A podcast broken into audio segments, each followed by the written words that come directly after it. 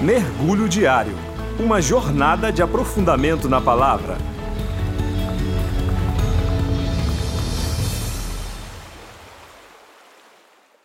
Olá, meu nome é Alberto e hoje nós vamos mergulhar no texto que se encontra em Hebreus, capítulo 5, dos versos 1 ao 4. E o texto diz: Todo sumo sacerdote é escolhido dentre os homens e designado para representá-los em questões relacionadas com Deus e apresentar ofertas e sacrifícios pelos pecados. Ele é capaz de se compadecer dos que não têm conhecimento e se desviam, visto que ele próprio está sujeito à fraqueza. Por isso, ele precisa oferecer sacrifícios por seus próprios pecados, bem como pelos pecados do povo. Ninguém toma essa honra para si mesmo, mas deve ser chamado por Deus, como de fato foi Arão. Nos versículos que acabamos de ler, o autor apresenta Jesus como sumo sacerdote, mostrando sua importância e significado. O sumo sacerdote era uma figura extremamente importante no Antigo Testamento. Dentre as doze tribos, Deus chamou a de Levi e fez um pacto com ela, onde aquela tribo forneceria os sacerdotes e os levitas para cuidarem das coisas de Deus. Dentre os sacerdotes, Deus nomeava um que era o sumo, o supremo, o grande sacerdote. Era confortante para os israelitas saber que tinham um sumo sacerdote, alguém que intercedia por eles e que, uma vez por ano, oferecia sacrifícios, intercedendo a Deus por seus pecados. Porém, Cristo Jesus é o nosso grande sumo sacerdote. O texto nos fala que todo sumo sacerdote é escolhido dentre os homens e designado para representá-los em questões relacionadas com Deus. Jesus, mesmo sendo Deus, era homem também. Por ser sacerdote, ele tinha que ser homem, pois os sacerdotes eram escolhidos dentre os homens. No texto original é possível identificar um trocadilho na frase do verso primeiro, onde podemos ler: Ele é tirado dos homens para os homens.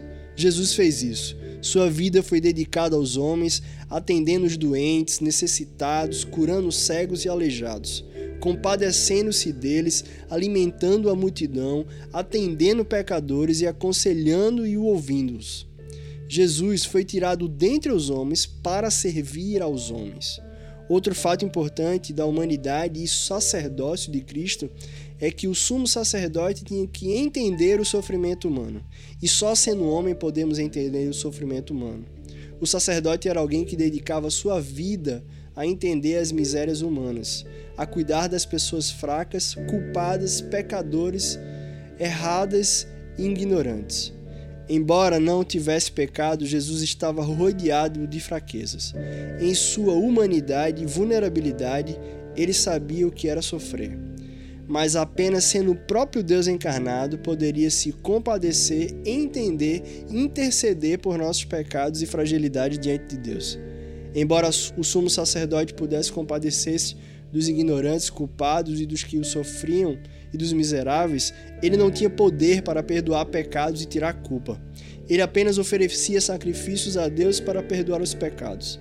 Jesus assemelhou-se ao sumo sacerdote por também oferecer sacrifício, mas diferente dos outros sumos sacerdotes, ele não ofereceu um sacrifício de um animal, mas um muito maior. Ele ofereceu a si mesmo.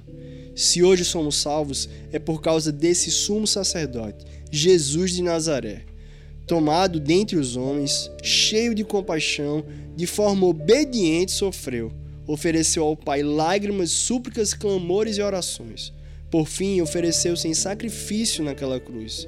Ressurgiu dentre os mortos e agora é autor da nossa salvação, vivendo e intercedendo por nós. Jesus, além de profeta, rei e sumo sacerdote, ele é mais que isso.